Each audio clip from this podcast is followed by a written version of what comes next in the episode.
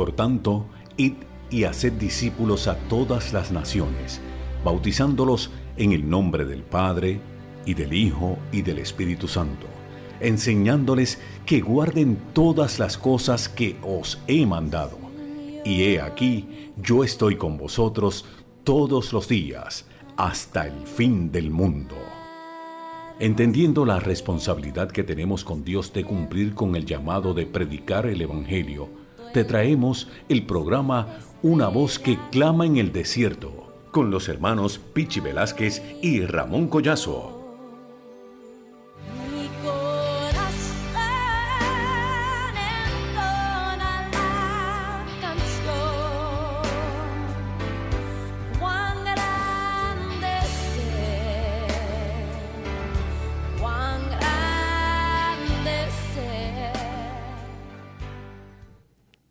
Les bendiga. Le damos la más cordial bienvenida a este programa, Una voz que clama en el desierto. Les saluda Ramón Collazo. Me acompañan en la noche de hoy Pichi Velázquez y el pastor Rodolfo Castillo, pastor asociado de la Iglesia Bautista El Redentor en Bayamón. Si tienes alguna petición de oración, comunícate a los teléfonos 787-898-9170, 787-820-9170. Para mensajes de texto, te puedes comunicar al 787-380-1841. A continuación tendremos con un saludo y oración para comenzar este programa a cargo de del pastor Rodolfo Castillo. Adelante, pastor. Dios les bendiga, Dios les guarde rica y abundantemente. Un abrazo fraternal para cada uno de los oyentes de este programa, Una voz que clama en el desierto. Adoramos y te bendecimos, Señor. Agradecidos de tu amor estamos, Señor, porque tú eres bueno y para siempre es tu misericordia glorifícate en la vida de cada uno de nosotros y de todos aquellos que se comunican a través del teléfono con nosotros. A ti sea la gloria y la honra, Padre.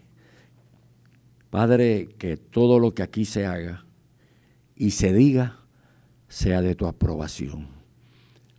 Gracias, Padre, por tu presencia en Cristo Jesús. Amén y amén.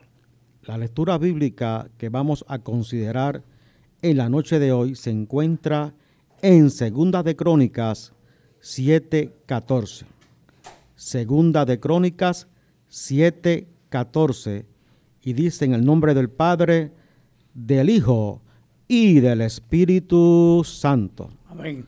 Si se humillare mi pueblo, sobre el cual mi nombre es invocado, y oraren y buscaran mi rostro, y se convirtieren de sus malos caminos, entonces yo oiré desde los cielos y perdonaré sus pecados y sanaré su tierra.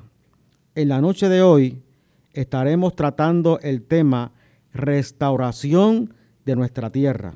Adelante, Pichi. Dios lo bendiga mucho. Dios, Dios es bueno y para siempre su misericordia este que les hablan esta noche, el hermano Jesús M. Velázquez, conocido por Pichi. Para mí es un placer que Dios me permite llevarles el mensaje del día de hoy. Yo me congrego en la iglesia de Dios Pentecostal en México, muy pueblo, que pastorea eh, eh, Antonio Herena.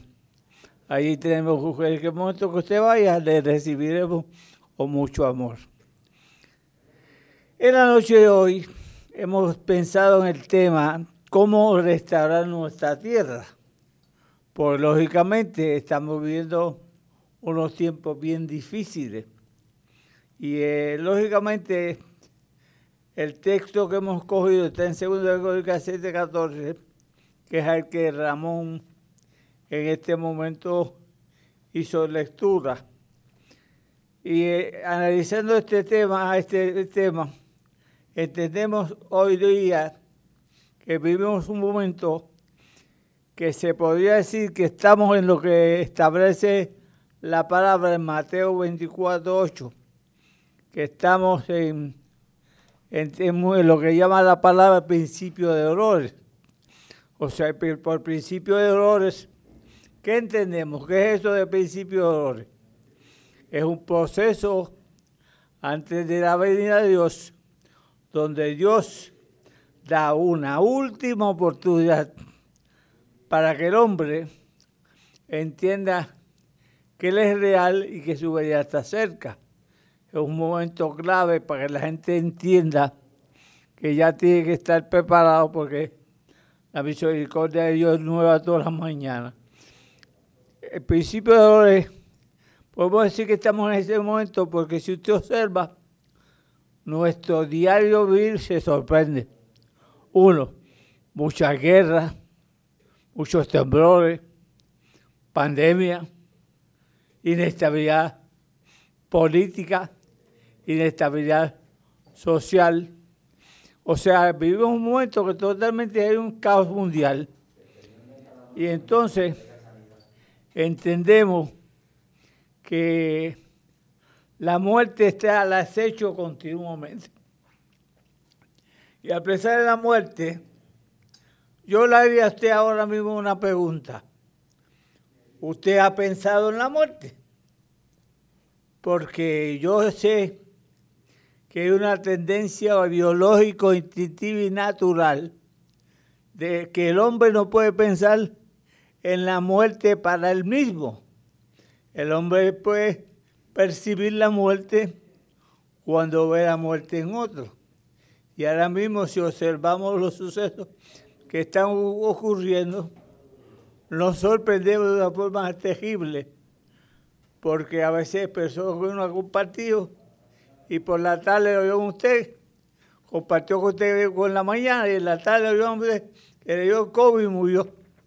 O sea que no hay Aquí no se escoge por esta situación. Pues usted dirá, pues claro, pues ya esto es el fin, no, no es el fin, porque la palabra nos establece claramente en Mateo 24, 14, que hasta que no se predique este evangelio a todas las naciones por testimonio, no llega el fin. Lógicamente, el día ni la hora nadie lo sabe. Según dice la palabra, ni aún los ángeles del cielo. Eso está en la potestad del Padre. O sea, pero hay un problema grande que tenemos nosotros, las personas que estamos en este mundo. Que estamos, tenemos que estar totalmente apercibidos, porque no se sabe cuándo es el día ni la hora. Como ya hemos podido ver, nuestro mundo, esta tierra está en crisis.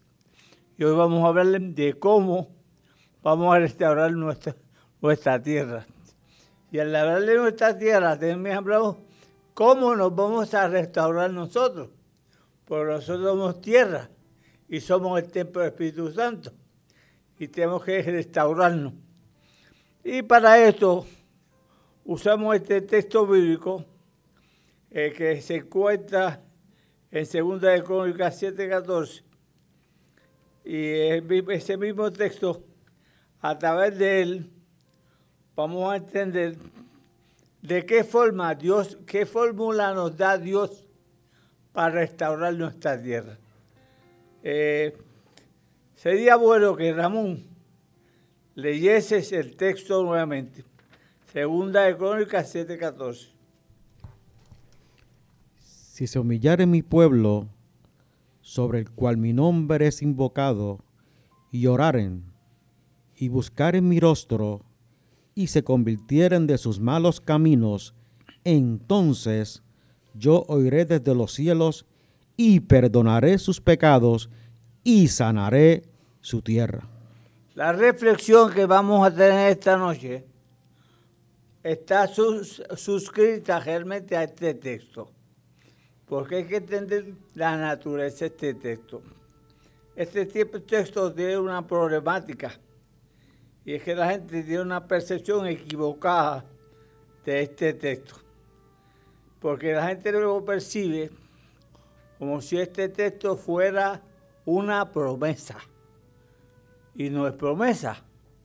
Recuerdo una experiencia viva que tuve, que hablaba el expresidente de Santo Domingo, Danilo Medina, y este en un momento dado se le preguntó cómo se va a resolver el problema de la tierra, y él mencionó, sin ningún, dar ningún tipo de explicación, este texto, si se humillase mi pueblo, y yo dije, qué lindo, está expresando a la gente que como que Dios tiene su palabra empeñada, que es un compromiso, y esto no es así, porque mucha gente tiene esta misma visión.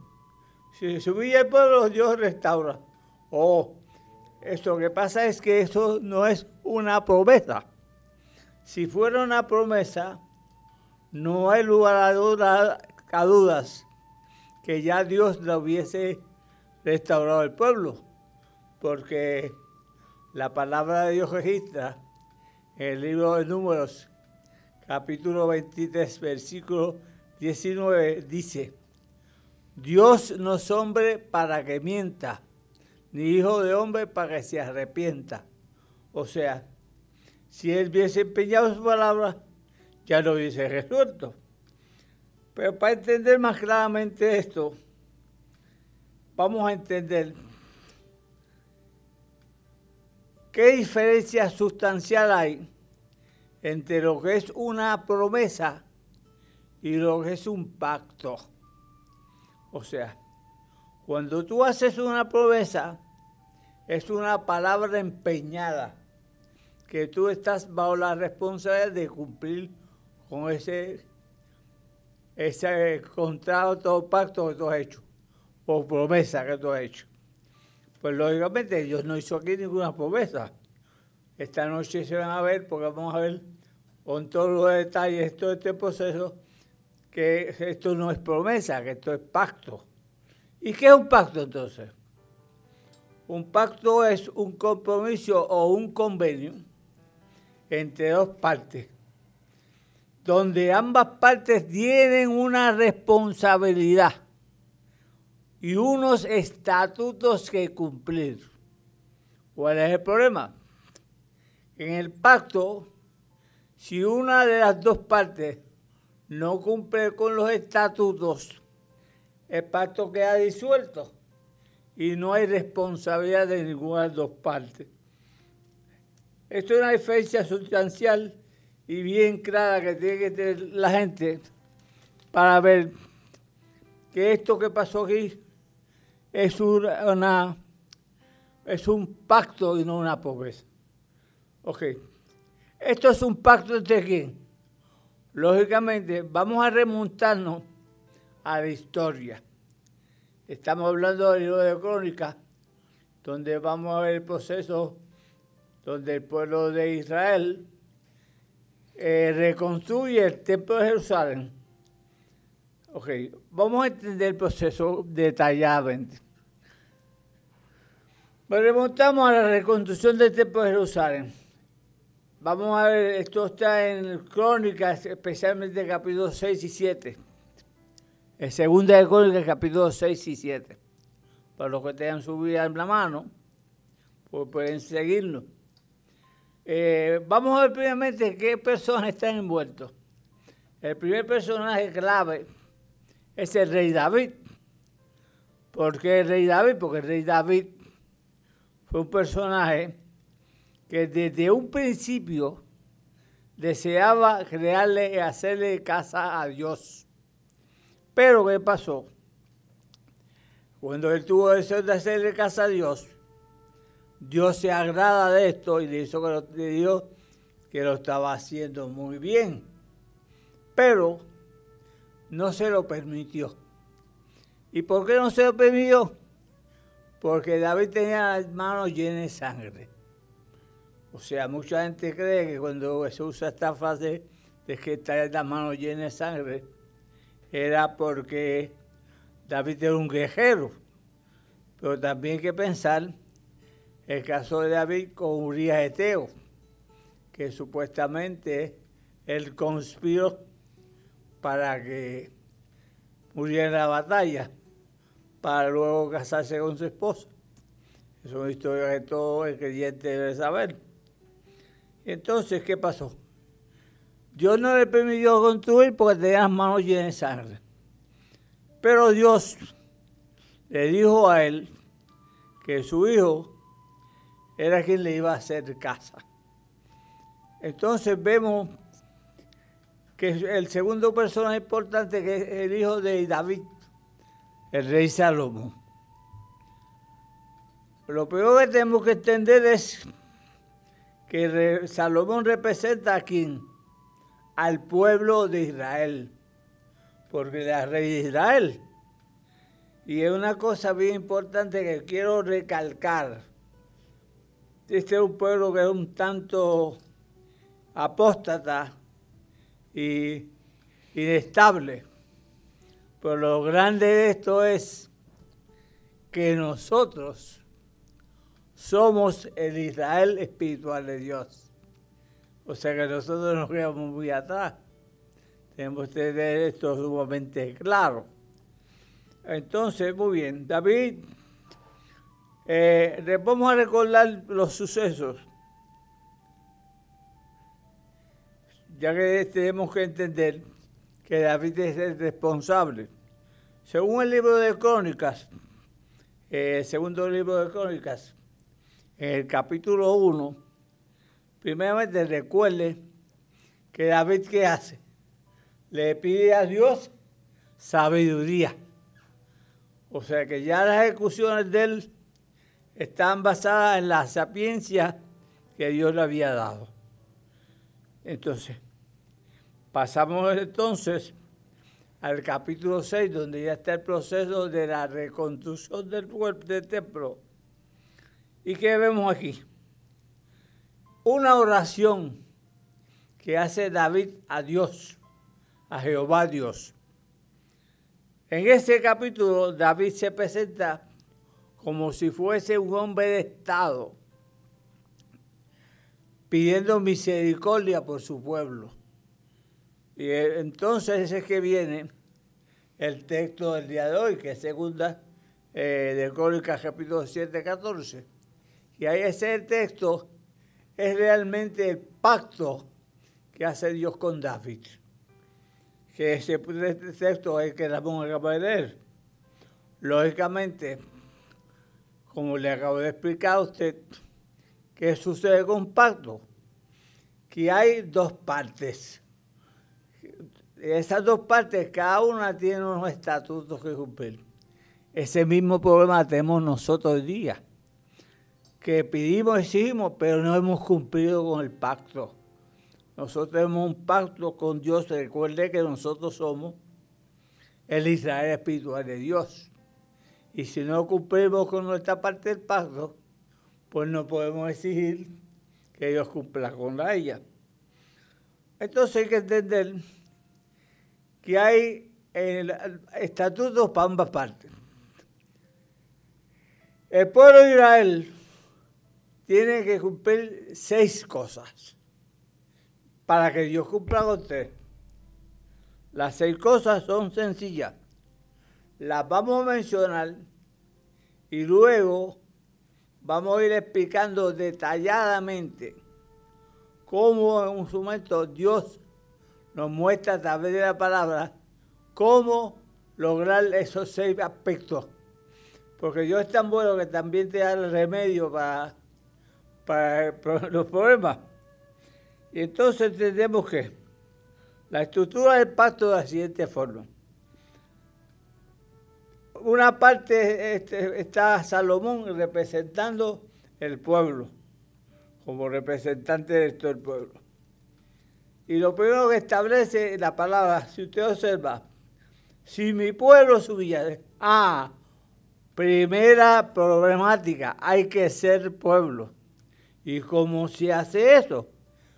Yo ahorita, luego que expliqué los estatutos del, pueblo de Israel y los de Dios, le expliqué detalladamente uno por uno cómo la palabra nos ayuda para cumplir con nuestra parte de pacto. La primera parte como debe ser pueblo. Y la gente no quiere ser pueblo, la gente no quiere ni siquiera entregarse al Señor. Entonces, ¿cómo tú quieres ser ese pueblo? Lo segundo que uno tiene que aprender y que tiene que hacer el pueblo es humillarse. Humillarse. Después que te humillas, invocas el nombre de Jehová para que te responda. Tienes que buscar su rostro y convertirte de tus caminos malos. Seis puntos. Primeramente ese pueblo, después humillarse. Tercer punto es orar. Cuarto punto es invocar el nombre de Jehová. Quinto es buscar su rostro. Y el sexto es convertirse. A cambio de esto, si el pueblo cumple con estos seis estatutos, Dios se compromete a hacer tres cosas. ¿Cuáles son las tres? La primera que te comprometía a Dios era simple. Iba a, escuchar, a oírle los cielos. O sea, sus palabras no iban a caer en oídos sordos, porque las iba a oír. Luego que escuchara, él iba a perdonar sus pecados. Y luego de perdonar sus pecados, entonces él sanaría su tierra. O sea, para que este pacto se cumpla, hay unos puntos fundamentales que cumplir. Seis aspectos que establece al pueblo de Israel, eh, comprometido con Salomón, que es el portavoz, y tres entonces cumple Dios. Pero vamos a ver entonces de qué forma Dios nos muestra a través de la palabra cómo se pueden hacer estas cosas. Número uno, como yo le mencioné ahorita, se lo repito nuevamente, lo primero es que ser pueblo. Y hay dos versículos bíblicos que nos hacen entender que somos pueblo. Primer versículo es Juan 1.12.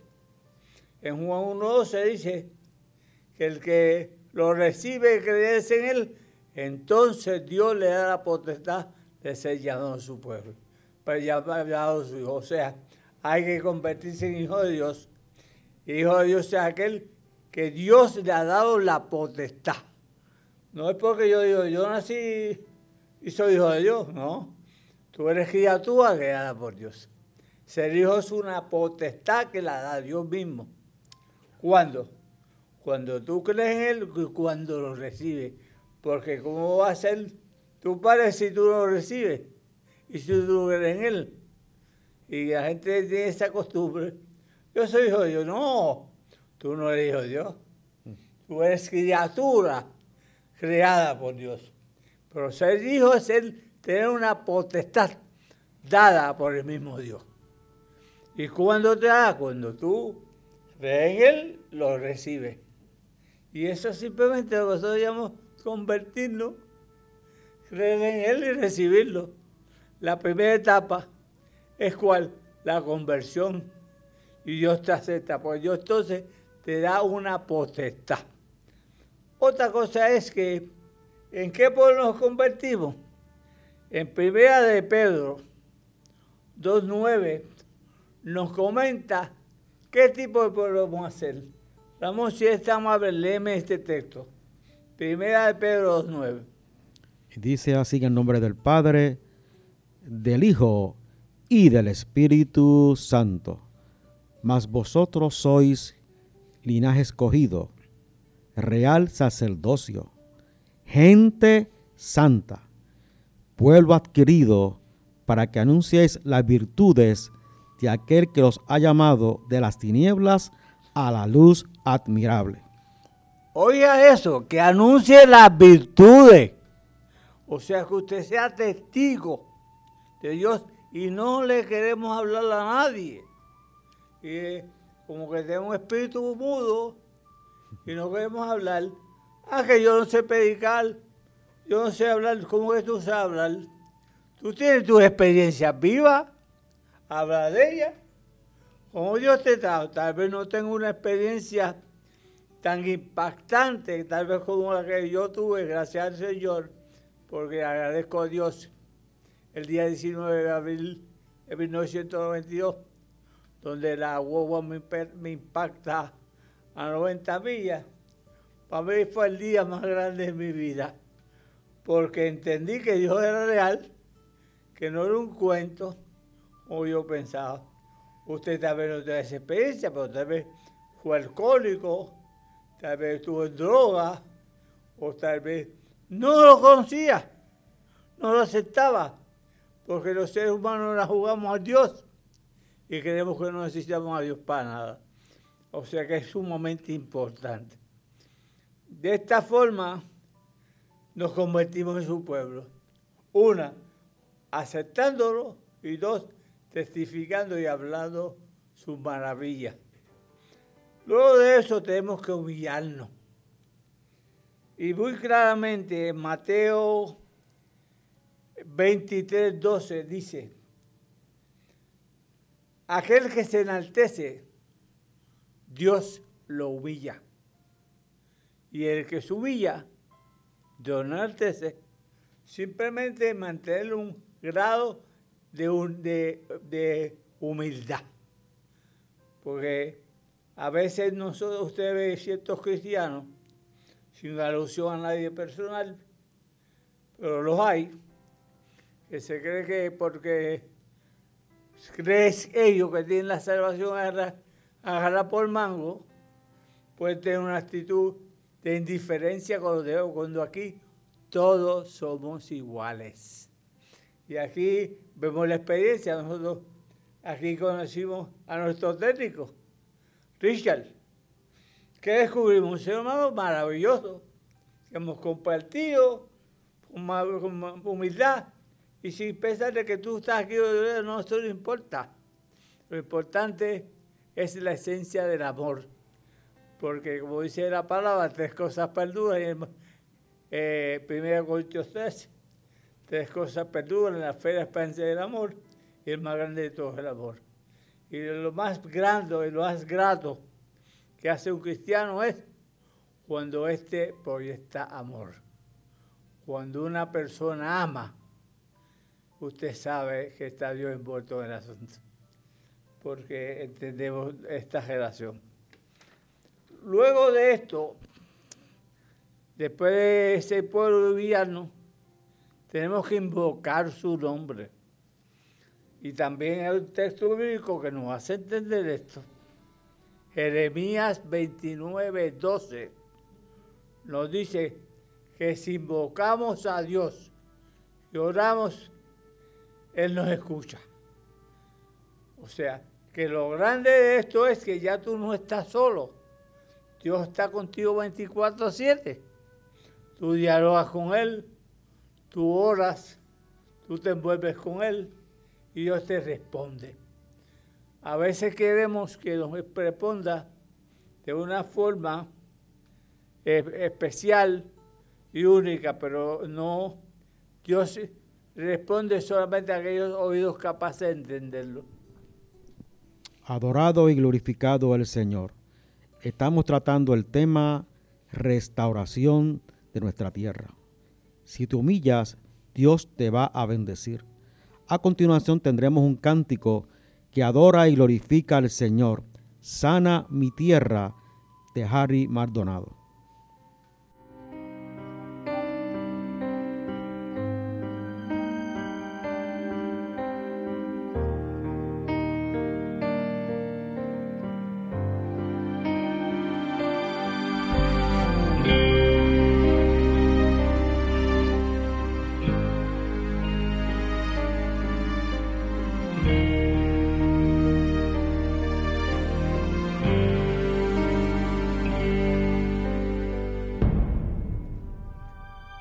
La tierra está clamando por un nuevo destino.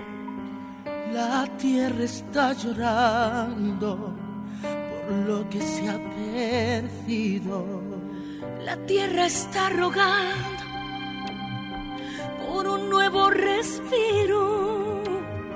La tierra pide a gritos de nuevo a Jesucristo. ¿Qué vamos a hacer tú y yo? Es tiempo de levantarnos y orar por nuestra tierra. Sana hoy tu tierra, oh mi Dios, y hazle un nuevo corazón para que vuelva a respirar.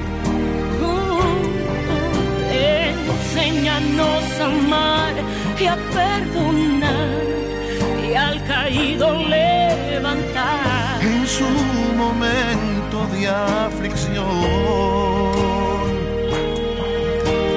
muéstrame el camino al cual andar.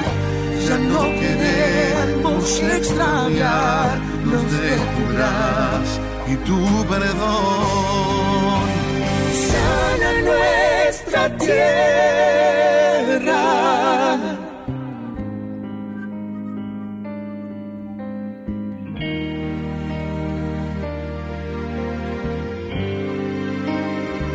La tierra está rogando por un nuevo respiro. La tierra pide a gritos de nuevo a Jesucristo. ¿Qué vamos a hacer tú y yo? Es tiempo de levantarnos y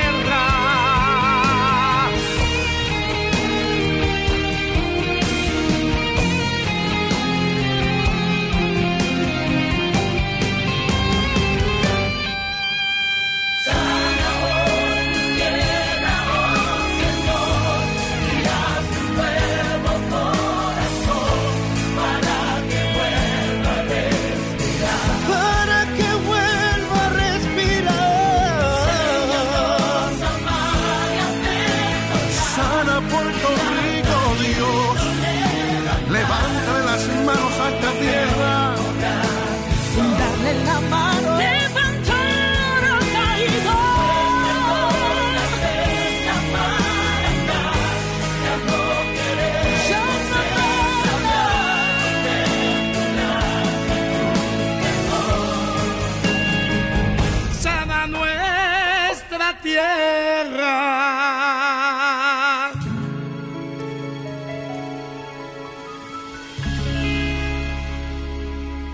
sana nuestra tierra. En este momento queremos saludar a Hilda Maldonado, a Luis Medina y esposa, a Yerly Medina, Agustín Martínez, Alma Castillo hija e Isabel Gómez, quienes a este momento se han comunicado con nosotros. Quédate en sintonía, ya que más adelante estaremos haciendo una oración y espera un milagro de Dios. Si quieres recibir un milagro de Dios, comunícate a los teléfonos 787-898-9170, 787-820-9170 y para mensajes de texto 787-380-1841. Estamos tratando y discutiendo y presentándoles el tema restauración de nuestra tierra. Como estamos con- continuando con el tema, ya todos tenemos claro el hecho de Segunda de Crónicas 7:14, que es un pacto que hace el rey Salomón con Jehová Dios, donde él se presenta con un efectado pidiendo que Dios restaure su pueblo o su tierra. Y nosotros entendiendo que somos el Israel espiritual de Dios, entendemos que usando la misma fórmula, también vamos a restaurar nuestra tierra. Y estamos en crisis. Ya yo había demostrado a ustedes que estamos en lo que la palabra presenta en Mateo 24, 8, en el, momento del tiempo de dolores, Señor, ¿verdad? Hay que entender. Entonces estaba explicando, luego expliqué las, las seis partes que el pueblo tiene que cumplir y lo que Dios entonces cumplirá, los estatutos, porque el pacto conlleva que ambas partes cumplan unos estatutos. El pueblo va a cumplir con seis y Dios con tres. Y le los mencioné todos. Eh, después que le mencione que los seis estatutos que tiene que cumplir el pueblo, primero es uno, es el pueblo, de humillarse, tres, invocar, cuatro, orar, cinco, buscar sus otros y seis, convertirse, a cambio de que Dios, uno, y de los cielos, dos, perdone el pecado, y tres, sale la tierra. Pues yo he comenzado a dividir uno por uno los estatutos que tenemos nosotros que cumplir como pueblo para poder hacer con nuestra parte del convenio, del pacto, ¿verdad? Entonces les pido explicando parte por parte, el número uno, cómo es que nosotros somos su pueblo, que lo primero que hay es el pueblo de Dios. Y esto es una potestad que da a Dios. Juan 1.12 lo dice claramente. Y el que nos convertimos lo explica primera de Pedro 2.9.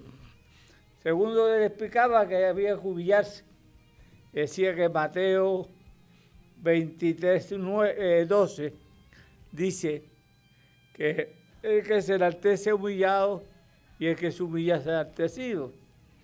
Lo que tenemos que hacer es invocar el nombre de Dios.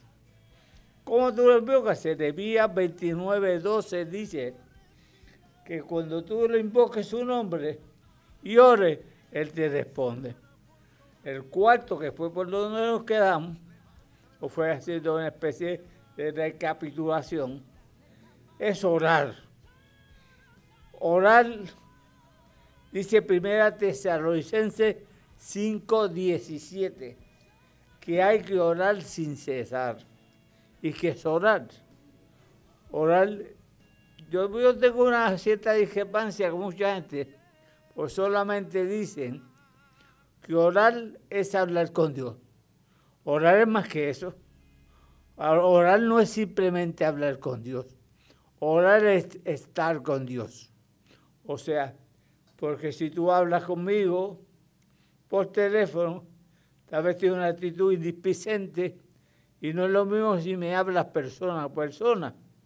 O sea, orar conlleva dos cosas. Hablar con Dios, pero entender que Dios está con nosotros.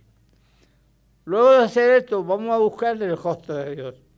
Y como dice Jeremías 29, 13, que el que busca su rostro de todo corazón, o sea que tiene que envolver todos tus sentimientos de vida que es tu corazón para buscar a Dios.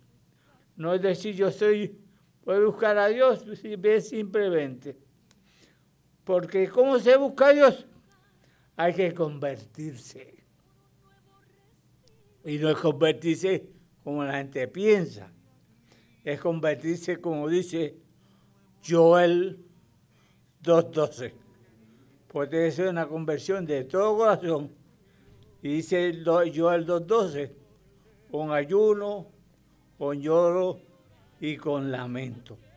O sea, si logramos esos estatutos, entonces Dios va a nuestra tierra y ahora mismo sabe la crisis que estamos viviendo. Y yo le hice la pregunta ahorita y se la hago nuevamente. ¿Alguna vez usted ha pensado en la muerte? Tal vez no, porque hay una tendencia natural, biológico, instintiva, de que tú no puedes pensar la muerte para ti mismo. Tú percibes la muerte en el otro y piensas que tú nunca te vas a morir. Y por las cosas que estamos viendo, sabemos que la muerte está atrás de la oreja y en cualquier momento nos vamos. Unos datos, eh, eh, o sea, ya vimos que, que esta es la forma de restaurar nuestra tierra, cumpliendo con estatutos, que fue el mismo estatuto establece Jehová Dios, eh, la reconstrucción del templo de Jerusalén, el pacto que se hace con Salomón. Hay unos datos importantes finales que se deben entender. La primera pregunta es, ¿usted sabe qué tres cosas perduran? Si usted busca la palabra, lo dice. Primera Corintios 13, 13 dice, tres cosas perduran, la fe, el amor y la esperanza, y sobre todo más grande es el amor, porque el amor en su esencia es Dios. Eso hay que entenderlo. Estas tres cosas que perduran hoy día, Satanás está buscando la forma de usurparnos, de quitarnos. Y hay que entenderlo así. Eso hay que evitarlo. Estamos viendo día a día por las noticias con esta ola de información sobre el nuevo orden mundial que Satanás está buscando, especialmente los cristianos, perdemos la fe, la esperanza y el amor que es la esencia de Dios. Algo importante es que qué está ocurriendo con el hombre moderno. El hombre moderno ha caído en lo que yo bauticé el síndrome de Satanás. ¿Y cuál es el síndrome de Satanás?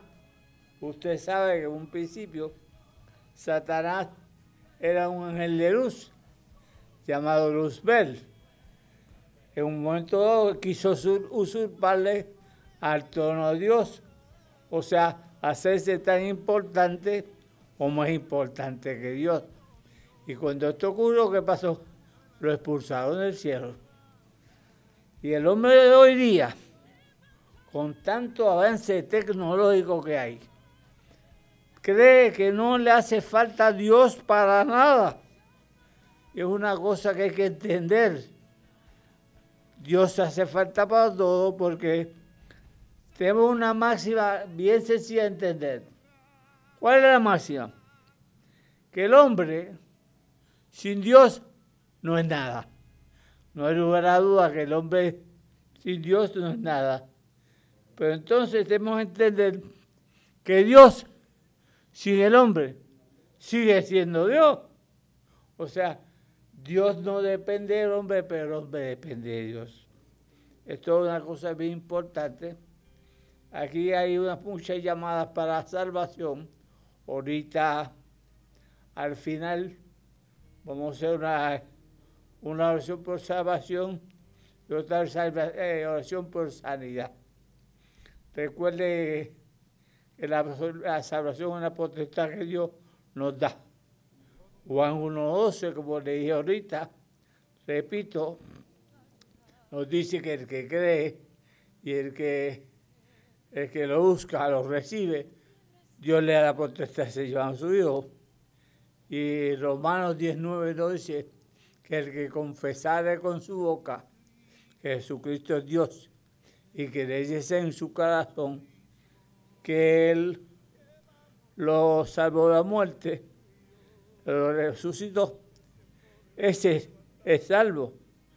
Luego más tarde, entendiendo que la palabra de la verdad la palabra dice en Juan 8:32, y conocer la verdad y la verdad será libre. Y nosotros entendemos que la palabra es la verdad. Para los enfermos nos dice lo siguiente, que más tarde haremos la oración que nos corresponda. Para los enfermos, el libro de Santiago 5.14 y 5.15 dice algo sumamente interesante. El 5.14 dice, que si alguno de vosotros está enfermo, vaya a los ancianos de la iglesia Y el 115 dice que la oración del justo curará al enfermo y le perdonará pecados si ha pecado. Eso es sumamente interesante. Pues lógicamente, cuando usa el término anciano aquí, no era de una persona mayor de edad, sino una persona madura del Evangelio. En su momento vamos, eh, haremos este tipo de oración. Lógicamente ya hemos entendido que nuestra sociedad está enferma, gente. Estamos viviendo un mundo está bien necesitado de Dios y necesitamos en todo momento que Dios intervenga con nosotros. Si queremos salvar nuestra tierra, cumplamos con un pacto. Y la primera parte del pacto es la que nadie quiere cumplir, que es convertirse al Evangelio. ¿Convertirse para qué? Porque si te conviertes, entonces Dios te da a ti una potestad. ¿Cuál es esa potestad? La de ser llamado suyo. Es sumamente inquietante. La palabra tiene soluciones para todos. Si buscamos estos detalles, o establece la palabra, y eh, a veces la gente dice, eso está en el Antiguo Testamento. Ah, pero porque el Nuevo lo que hace es que confirma las realidades del Viejo Testamento.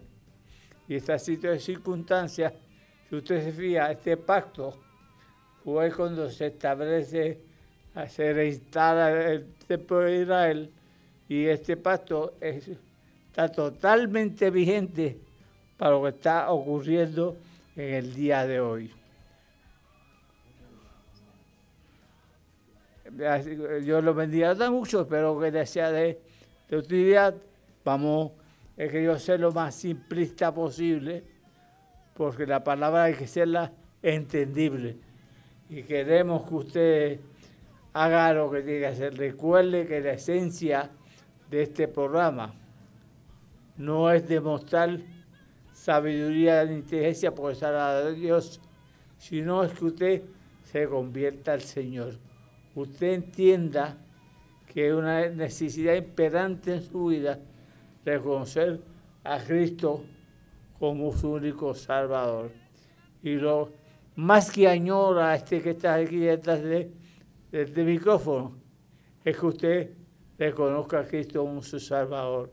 Porque en ningún momento se están buscando niquidades, porque grande aquí es Dios. Y nosotros queremos hacer la voluntad de Dios. Como dice muy bien el mensaje, entendemos una gran responsabilidad que Dios nos ha dado. Y le damos gracias a Dios por esta oportunidad. Así que oramos. Amado Dios, gracias por esta bella oportunidad. Gracias por permitirme dialogarle a este pueblo. Por favor, Señor, como te pedía en los momentos que ayunaba a ti, te lo pido ahora. Danos alma, que reconozcan porque entendemos que no somos nosotros quien vamos a salvar las almas, que es tu Espíritu Santo.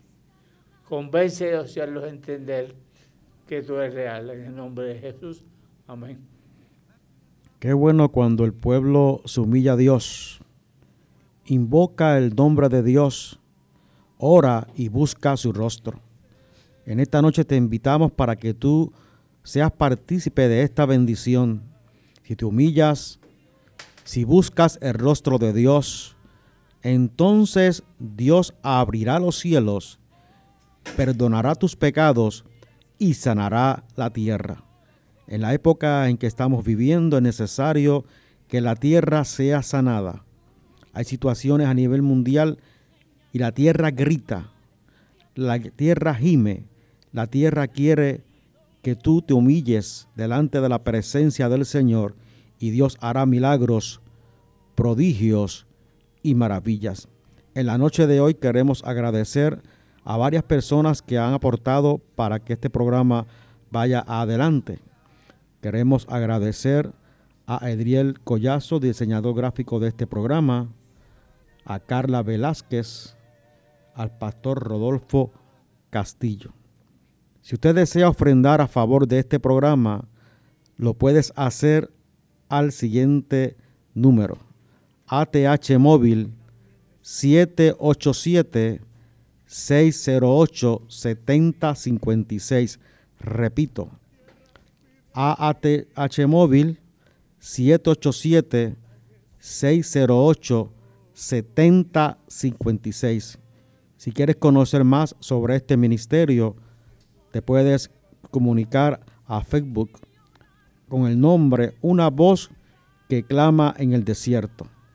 A continuación tendremos la presentación de las llamadas, oración por las llamadas telefónicas y de aquellas personas que se han sintonizado con nosotros en la noche de hoy. Adelante, Pastor Rodolfo Castillo. Dios le bendiga. Eh, Hilda Maldonado de Camuy nos llama por sanidad, su petición, oremos por ella. Luis Medina y esposa de Yabucoa, por salud. Jaylee Medina, eh, de Estados Unidos, que es la nieta de Luis Medina, tiene COVID allá, que por sanidad. Agustín Martínez de Trujillo Alto por salud. Alma Castillo es mi hija de Carolina por salud. Isabel Gómez de San Juan está bien agradecida por lo que Dios está haciendo en su vida, pero también pide salud por toda su familia. Lucy Dávila de Trujillo Alto, salud y, cobertura. María Marcano de Trujillo Alto, salud y sanidad. Eh, hermana Figueroa de Moca por salud. Eh, María Ortiz de Comerío pide oración por liberación por su hermano Ramón Alicea, que es de Comerío también. Así que Dios nos dice en su palabra, Dios, Dios mío eres tú, de madrugada te buscaré. Mi alma tiene sed de ti, mi carne, mi carne te anhela. En tierra seca y árida, donde no hay agua para ver tu poder y tu gloria, así como te he mirado en el santuario. Seguimos delante de tu presencia, Señor, dándote gracias por tu amor y tu misericordia. Mira, Padre, tu pueblo que ha llamado a este programa. Tú sabes toda la situación que tienen toda esta gente y su familia. Yo te pido que tu misericordia nos alcance y los alcance a ellos a cada uno de ellos, Señor. Sana, imparte salud, Señor. Mira, liberta a esta persona que pide liberación porque pues está atada a un vicio. Libértalo, Señor. Mira, también piden sanidad para su vida. Ten misericordia, Señor. Ten misericordia porque tu pueblo necesita de ti en este momento, Señor. Mete tu mano sanadora y sana las partes afectadas, Padre. Para ti no hay nada imposible, Señor. Por eso clamamos a ti, Señor, porque tú no nos dejas en vergüenza. Gracias nuevamente porque tú escuchas la voz de tus hijos e hijas.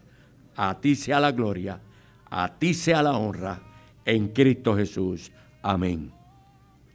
Vamos a continuar orando por los enfermos y todas estas personas que están enfermas. Ponga su mente en el Señor y ponga su mano en si tiene algún lugar afectado. Entendemos que nosotros no hacemos nada, pero dice la palabra que es la verdad en Mateo 9:29, según tu fe será hecho. Amante Dios y Padre Celestial, en tu presencia estamos en nombre de Jesús, bajo la unción, bajo el ministerio del Espíritu Santo y por la potestad de ese llamado tus hijos. Señor, en este momento reclamamos tu palabra.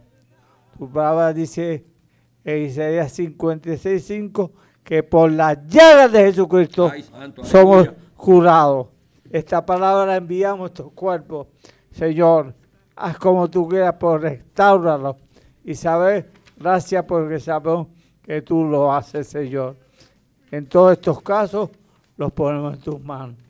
Entendemos, Señor, que esto es tu voluntad, de estos cuerpos. Si alguna persona ha llamado para salvación o si alguna persona quiere aceptar a Cristo, repita conmigo desde esta oración. Amante Dios y Padre Celestial, he pecado contra el cielo, contra ti. Reconozco que no soy digno de ser llamado tu Hijo. Creo en Jesús y entiendo que la sangre de Cristo me limpia por pecado. Por favor, mi Dios, en tus archivos registra mi nombre en el libro de la vida, Señor. En nombre de Jesús, amén. Gracias, papá, porque yo sé que tú lo haces. Queremos agradecer su sintonía a este programa, Una voz que clama en el desierto. Les esperamos el próximo viernes a las 7 de la noche por esta emisora cristiana Sacra FM. Bendiciones.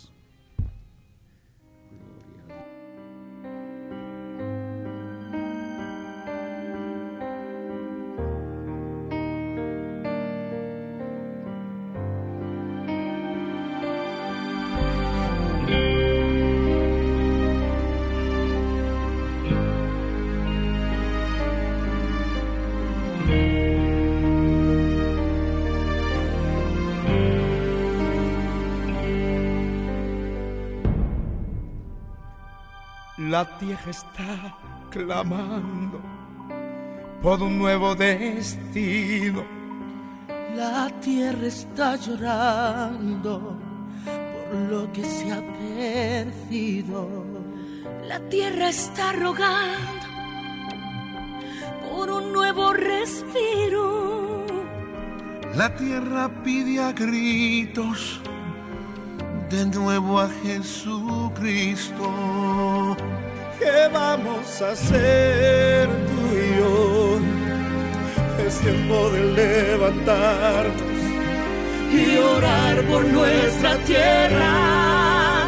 Sana hoy tu tierra, oh mi Dios, y hazle un nuevo corazón para que vuelva a respirar.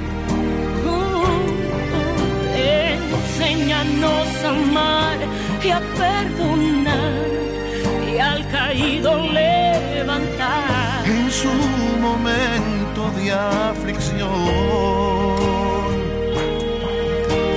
muéstrame el camino al cual andar. Ya no queremos extraviarnos de tu gracia y tu perdón.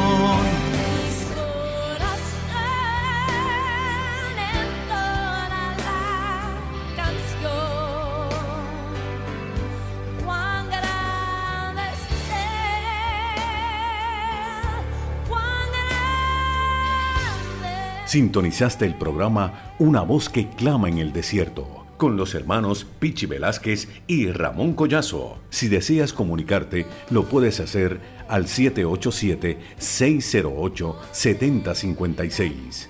Sean todos bendecidos.